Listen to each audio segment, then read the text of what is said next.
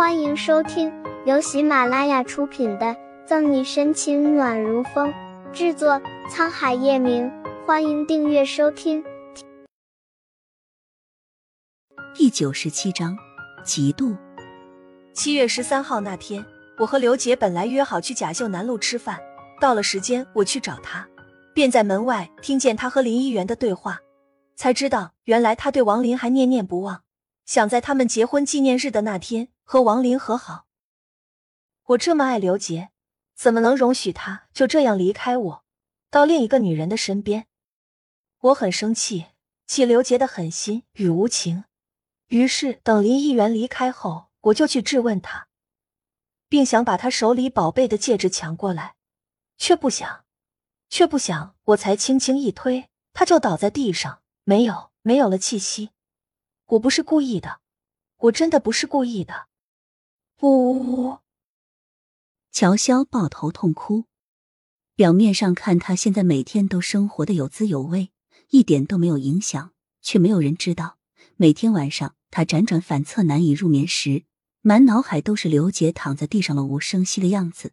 午夜梦回是他冷冰冰向自己索命的场景。让开！你们给我让开！我要进去杀了那个恶毒的女人！沈西还要深入的问时。门外响起王林歇斯底里的推搡声，王王林也在这里。听见王林的声音，乔潇一愣，连哭也忘记了，没有回答乔潇。沈西瞥了他一眼，便去开门。王秘书，你干嘛？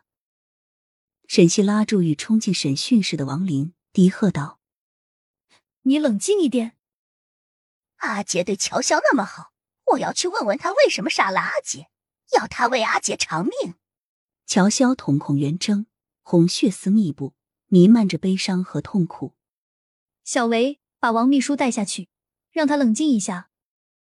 见劝不住王林，沈西只让谭维先把他带下去。等谭维和几位警察架走不断挣扎的王林，沈西叹气一声，重新走进审讯室。他全部都知道了吗？可是我，我真的不是。不是要故意杀死刘杰的，就那么轻轻的一推，我哪知道，哪知道他？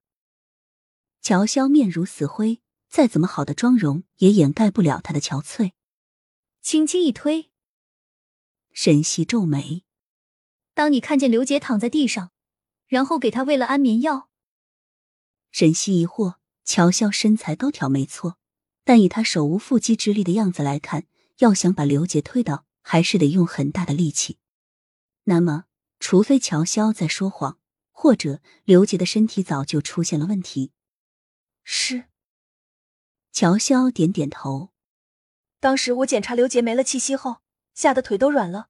我怕坐牢或者一命还一命，于是慌乱之下想了一个办法，把安眠药给刘杰灌下去，伪造成他自杀的场景。想想当时的情况，乔潇现在还没有缓过来，仍旧一身冷汗。那你和刘杰发生过斗殴吗？沈西想起被林议员丢掉的那盆碎花瓶，继续问道：“没有。”乔潇想也没想的就摇头。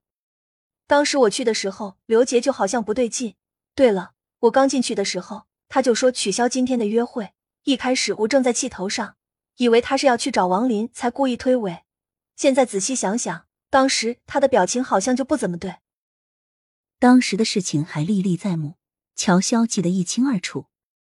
不对劲。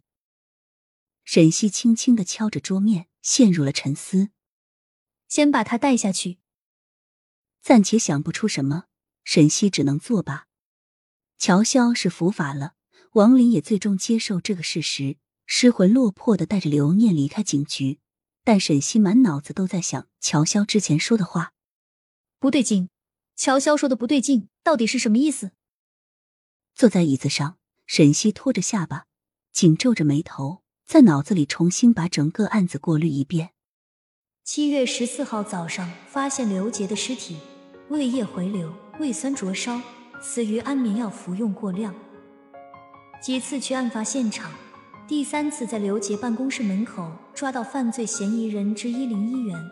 直到今天，发现栽赃嫁祸的乔潇。本集结束了，不要走开，精彩马上回来。